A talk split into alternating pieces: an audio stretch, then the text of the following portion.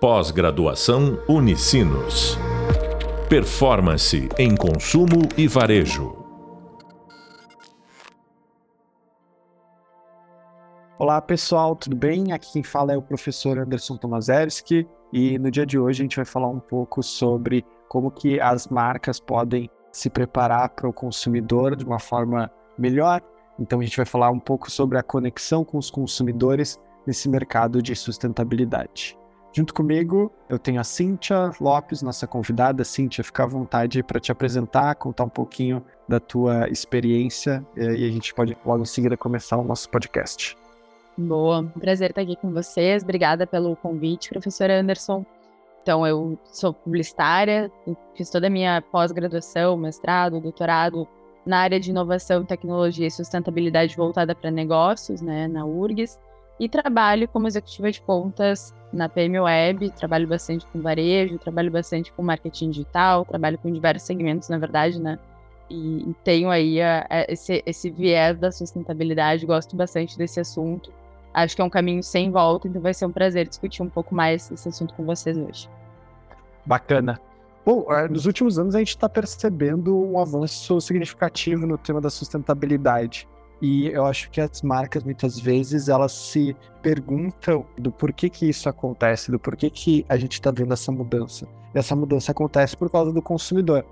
A gente tem hoje muito mais acesso à informação, isso facilitou bastante o avanço em vários aspectos de inovação dentro dos negócios. Mas o consumidor está conectado com esses temas porque esses temas fazem parte do seu propósito.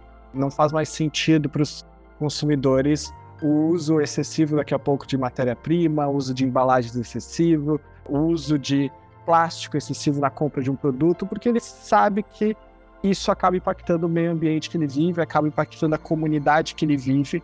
Então, com acesso à informação, ele também consegue ver todos os danos que isso está causando dentro do universo que a gente vive. Então, quando a gente fala sobre um varejo mais sustentável, é importante que as marcas consigam criar uma maior conexão com os consumidores.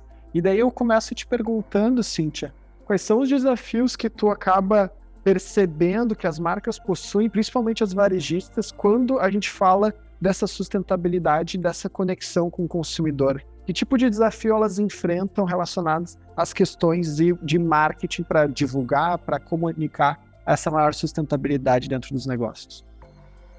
Bom, acho que são vários, né? Eu, eu vejo que as, que as marcas elas passaram a adotar de uma forma mais extensiva a sustentabilidade, até porque a sustentabilidade ela tende a ser algo rentável para a empresa. É algo que é, cada vez mais tem se provado como um, um aspecto que, à medida que a empresa investe, isso retorna para ela, seja porque ela consegue ter algum benefício, ou porque o consumidor vê isso de uma maneira positiva e ela consegue usar isso a favor dela em campanhas de marketing, ou por, mesmo pela questão de trabalhar com esses recursos, né, retrabalhar eles quando a gente olha para uma lógica de economia circular, onde o produto volta como matéria-prima novamente, enfim, acho que tem várias maneiras de a empresa extrair coisas, né, boas em, em relação à sustentabilidade.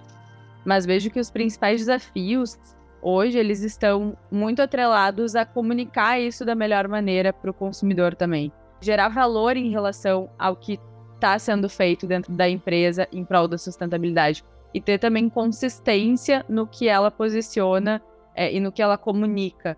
Né? Existem muitas marcas usando e fazendo o que a gente chama de greenwashing, né? que é a lavagem verde, se pintar de verde, mas na verdade as ações são mais superficiais ou são não tem tanta profundidade, não tem tanta aderência com realmente a cultura da empresa, né? Acho que a sustentabilidade também passa por um processo de um processo cultural dentro das empresas. Não é simplesmente tu mudar o papel que a empresa usa para papel reciclado, né? É muito mais profundo do que isso.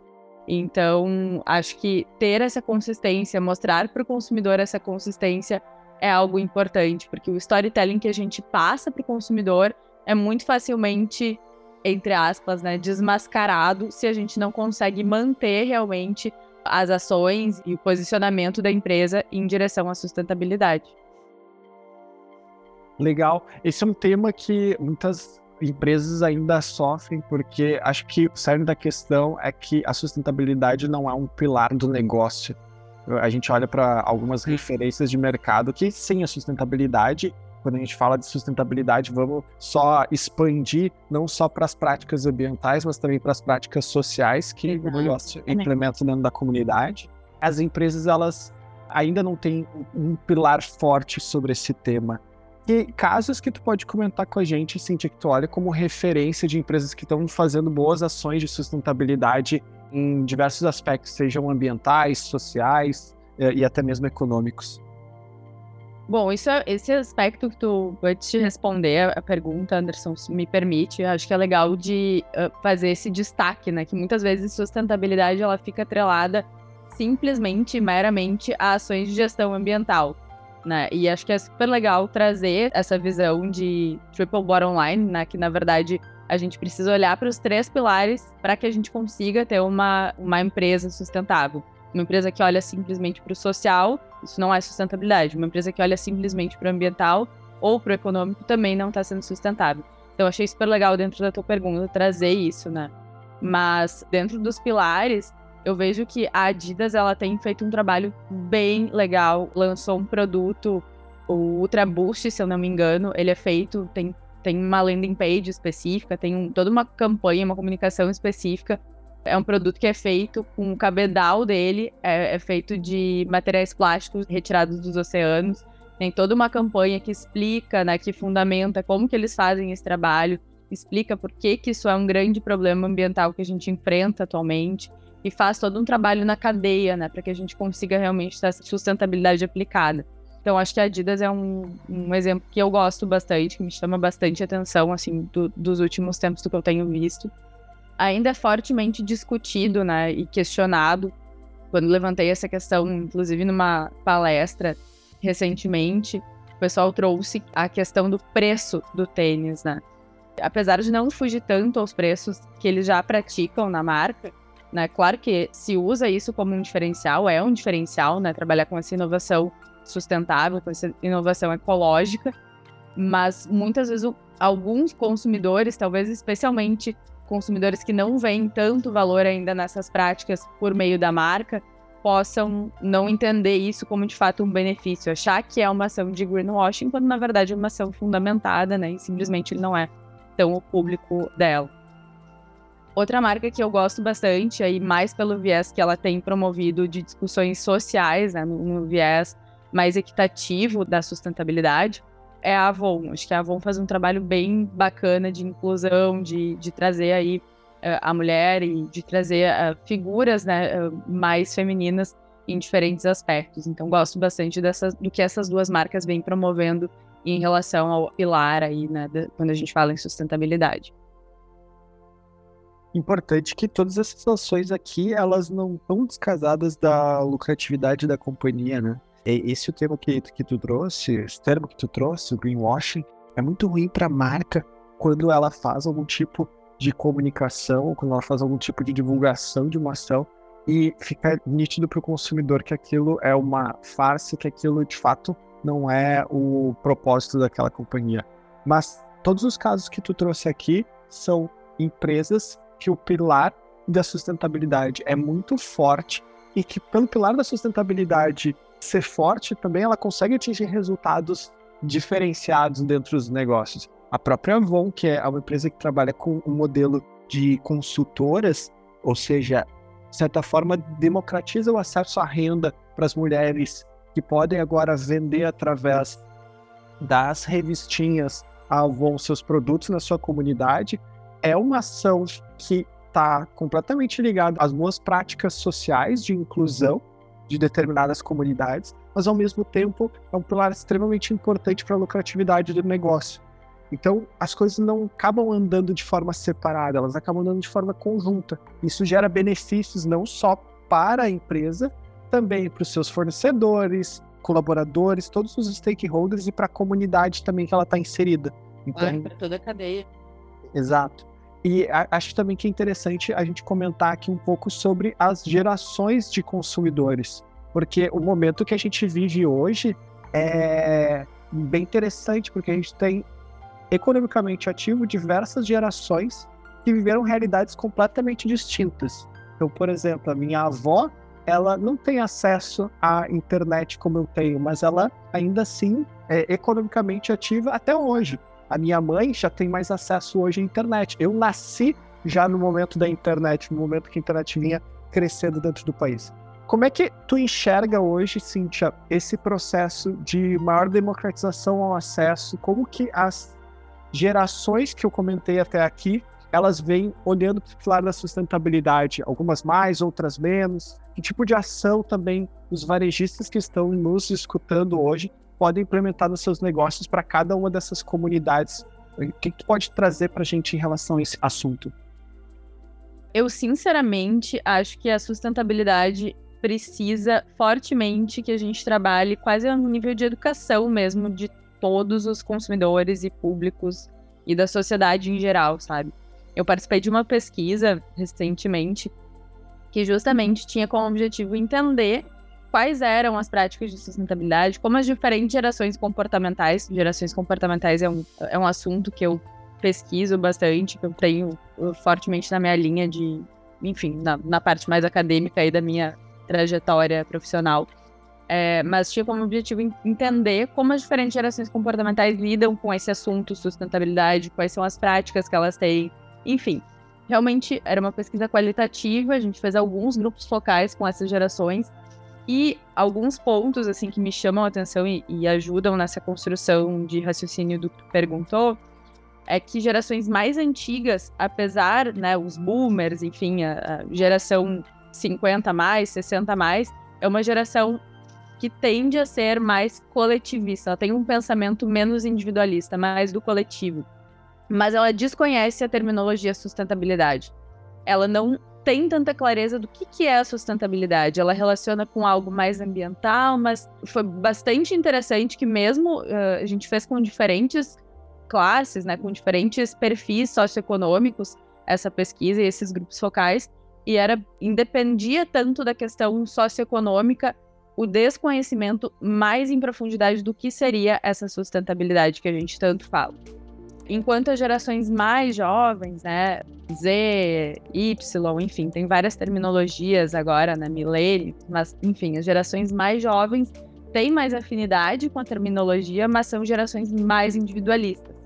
Elas buscam outros atributos que não só a questão do que a gente está posicionando ali em termos de ideológicos, né? Em termos de, é, de, de propósito do que a marca está trazendo. O propósito é algo importante sim para essas gerações mais, mais jovens, né, mais novas, mas elas também têm bastante forte a questão do individualismo. Então elas buscam sempre atrelar esse propósito ao que elas estão dispostas ali a investir, a, enfim, ao que está mais favorável ali para o cenário delas.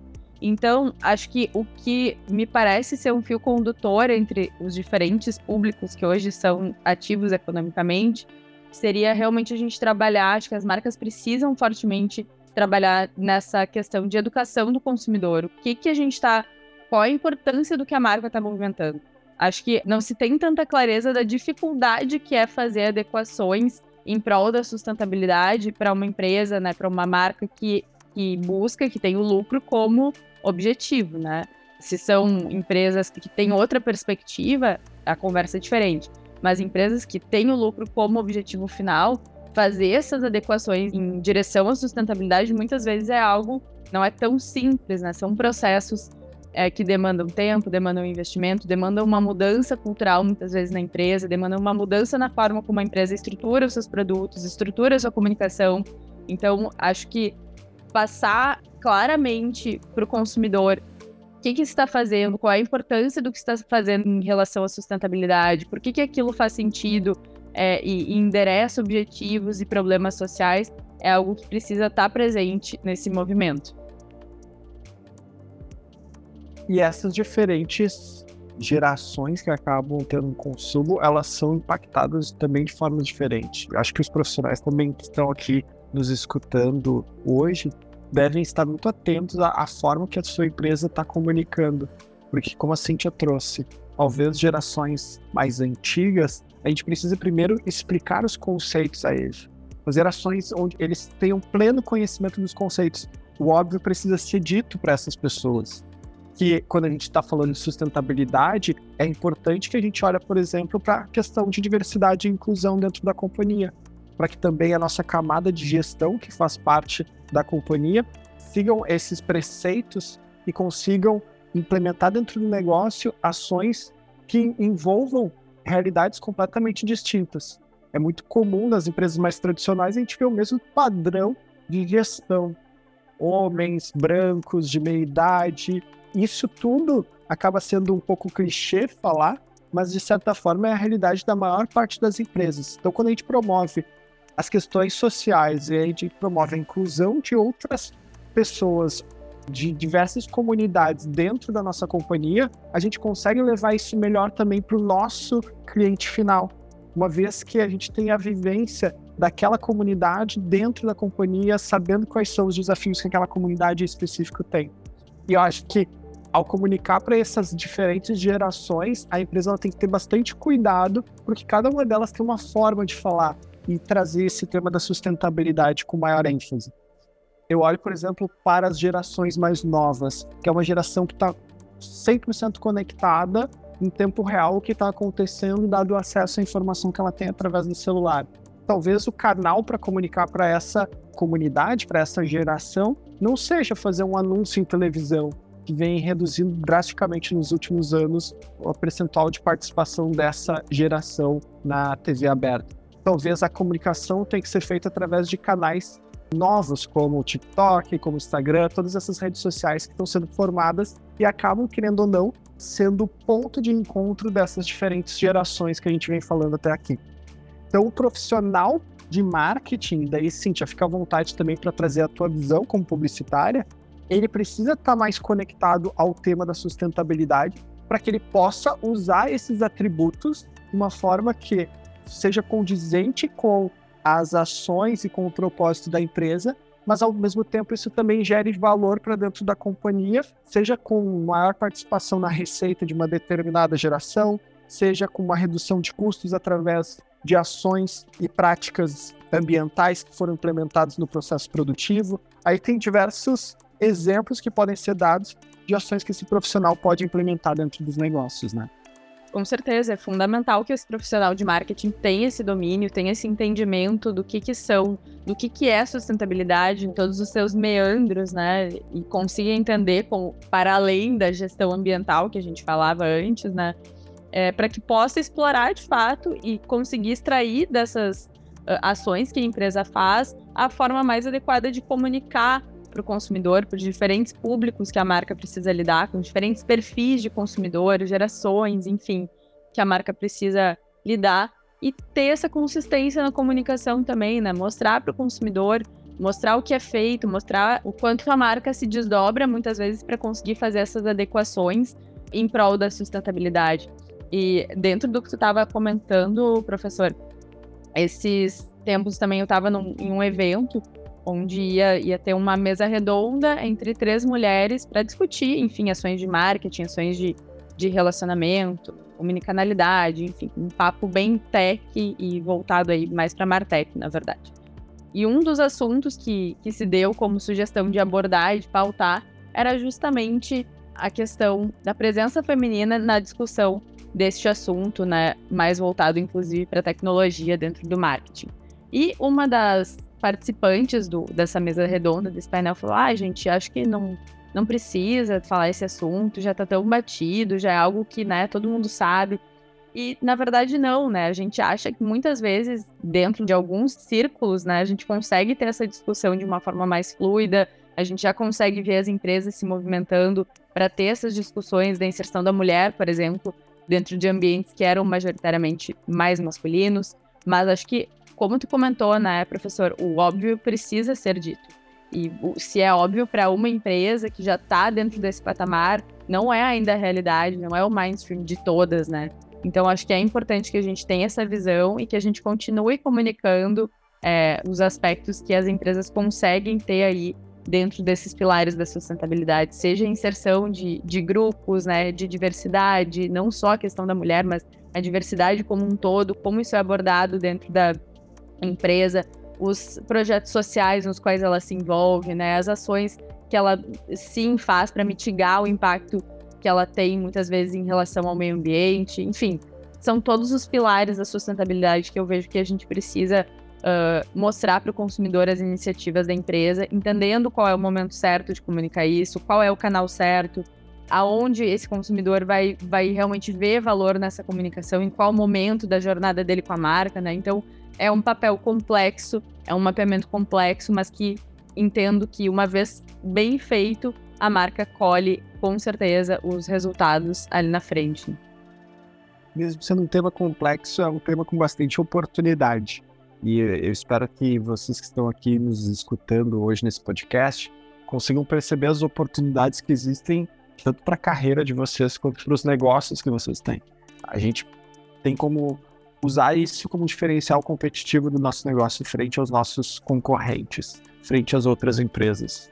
Porque você vai daqui a pouco estar tá impactando pessoas que hoje elas não são extremamente ligadas ao tema da sustentabilidade mas elas já começam a olhar, por exemplo, dentro da sua casa e fazer a reciclagem. Daqui a pouco ela vai tomar uma decisão de compra e opta por escolher daqui a pouco o tênis que a Cintia comentou, versus a escolher um outro produto que não fala tanto dessa questão de sustentabilidade. Ele vai fazer a contratação de um serviço, ele olha para ver qual é o tipo de empresa, como que aquela empresa se posiciona em relação às questões sociais.